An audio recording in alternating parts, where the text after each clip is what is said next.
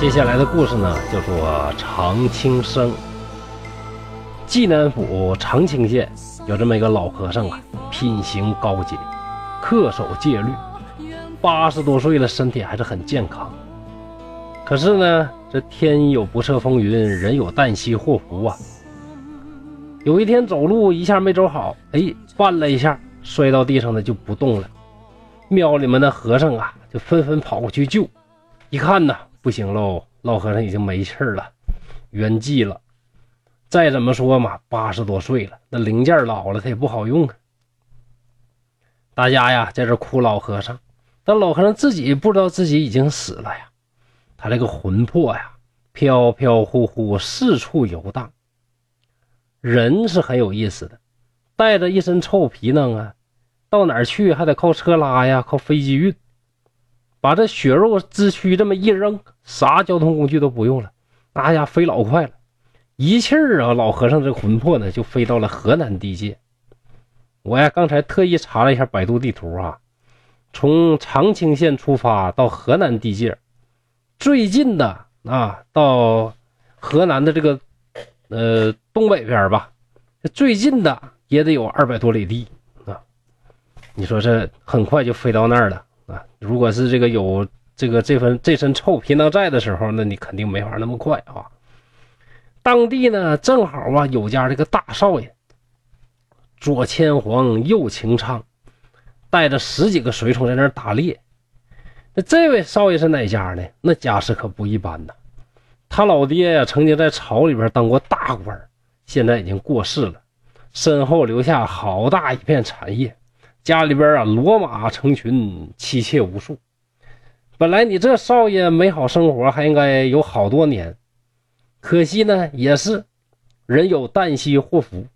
打着打着猎，人马不知道怎么就惊了，这马一顿猛跑啊，就把少爷给甩到马下边了，正好脑袋磕石头上，咔嚓一下给磕死了。这老和尚的魂呢，正在天上飘着，忽然呢。不自觉的就和地上这个尸体呢合二为一，这少爷渐渐的呢就醒转过来了。本来死了，但是这魂儿呢被这个他这个身体呢被这个老和尚的魂儿给附上了。醒了之后，自己就问：“哎呀，你们都谁呀？不认识，我怎么跑这儿来了？”大家围上来了，就看少爷。少爷，少爷，你怎么了啊？少爷，你还好吗？少爷呢就大喊：“我呀，我怎么到这儿了？我是和尚啊，你怎么上这儿来呢？”大家一看，完了，咱这少爷从马上掉下来，脑袋磕着磕傻了，要不就失忆了。于是呢，大伙就对少爷说：“少爷呀，你是谁谁谁？你从哪儿来？正在打猎，打猎你摔摔下马，然后你就摔迷糊了。”就摔傻了，摔失忆了。这老和尚一看，嗯，不解释了，解释也没用，于是呢，就闭目不语。你想啊，人家八十多岁了，啥没见过呀？一看这场面，心里边就知道啥事儿了。跟你们解释啊，费不上那个口舌，没意思。到了晚上，家里边的奴仆奉上各种食物，老和尚是只吃素不吃肉。这个考验还好过，到了晚上呢，这少爷呀，这各种什么娇妻呀、美妾呀，纷纷的就都围拢过来，又要找老和尚吃酒，是又要找老和尚玩耍呀。那当然呢，被老和尚是一一拒绝，自己独宿。连着这么几天，老和尚就宅在自己的房间里边啊，吃素打坐。直到几天以后，老和尚说呀：“哎呀，让我出去走两步吧，稍微的走动走动。”大家都很开心。哎呀，咱这少爷终于好了，咱呢又有主心骨了。老和尚刚走几步，就回到了房间，稍稍的安顿。就这一会儿啊，什么账房先生啊，管仓库的啊，摊家买卖的这个掌柜的什么的，就啪就都跑过来就问。请示工作，汇报工作，那老和尚当然是不胜其烦，就说：“哎呀，这各位各位，我这个身体呀还没恢复，你们呢就暂时别问我这件事了。这些事儿等我身体好了再理。但是呢，我问你们一个事儿，你们知不知道那个山东省有个这个长清县呢？我呀，明儿一早要去长清县游玩，大伙儿给我张罗张罗，打听打听。那大家都说：“那公子啊，不行啊，您这大病初愈，不能出远门啊。”可老和尚啊，说什么都得非得去，那没招啊，这大家就纷纷的张罗啊，安排去了。第二天，老和尚带着一众仆人出发了，一路小行夜宿，就到了长清县。一看风土人物，是一点变化都没有啊，而老和尚自己。当然是恍如隔世，或者说呢，应该是恍然已经隔世。那到这儿了，还用问路吗？老和尚呢，带着仆人直奔自己的寺院而去。一进寺门，弟子们纷纷的恭恭敬敬的出来拜拜见，那是肯定的了。您想啊，这么大阵仗，有的和尚一辈子也见不过一次。这样的人物来做客，那必须得 VIP 照顾，对吧？只见那个公子就发问了：“你们这不是有个老和尚吗？他怎么不来接我呀？”僧人们回答说：“哎，我们的老恩师已经在前些日子啊去世了。”只见那公子非常的感伤，说啥非得上墓上去祭奠祭奠。到了墓前一看呢。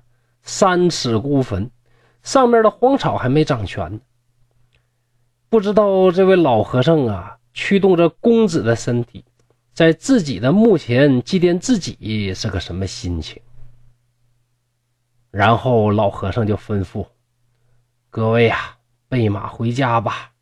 你们去备马，我跟和尚们聊几句。等仆人们都走了之后呢，老和尚就对和尚们说。你们的师傅是个恪守戒律的人，他给你们立的规矩一定要谨慎的遵守，不能违背呀。说完，告别僧众，回到了家里，每天又是吃斋又是打坐，对家事还是一概不闻不问。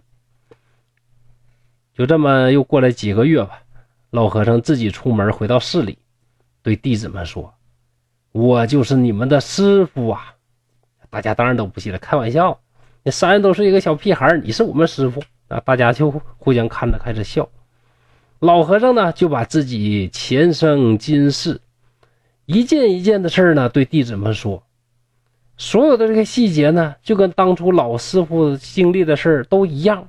那弟子们这才相信，纷纷感叹造化的神奇，更敬佩师傅这么坚强的意志。后来，公子家经常派人来接公子回家，来的仆人呢是又是哭又是劝，但公子呢就是笃定要出家。可怜公子的老母亲呢没办法啊，想念自己的儿子啊，想自己的儿子啊生活很清苦，就派人送了好多的金钱、布帛和礼物，但老和尚呢只收下一袭布袍，其余的一概退回。有公子以前的故友去拜访他，只见他呢不过三十岁的年纪，行事论道就跟八九十岁的这个老人家老人家呢是一样的，大家纷纷的感慨。太史公太史公在故事最后评价说：“人死之后呢，本应该是魂飞魄散的，只有那种特别坚定的人，他的魂魄才能行走千里而不散。”我不惊奇老和尚起死回生，但我惊奇他在这富贵家中、温柔乡里，还能有这么坚定的意志，不负如如来不负初心。假如他眼睛一闪看到金银美女，恐怕连命都不想要了，还管什么初心不初心呢？故事到这儿就结束了。明显呢，这个故事是蒲松龄借以言志的文章。表达了蒲老先生对道学的忠贞之志，这个就要从两面看了。一方面呢，体现出来我们蒲老先生确实有很忠贞的这个节操；另外一方面呢，也不得不指出，他老人家被社会啊，被这个旧社会啊折磨了一辈子，却又把社会的种种问题归咎于个人或者一个团体，这种历史的局限性，恐怕也是《聊斋》不可避免的问题。好了，今天的东北话趣说《聊斋》故事就到这里了。我是刘侃山，欢迎各位继续关注。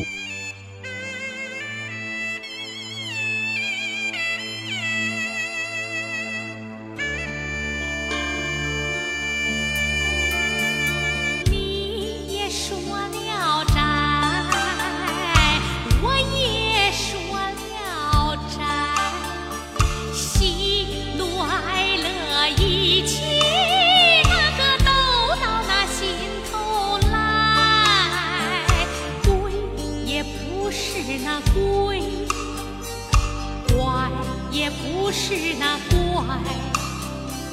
牛鬼蛇神，他到底。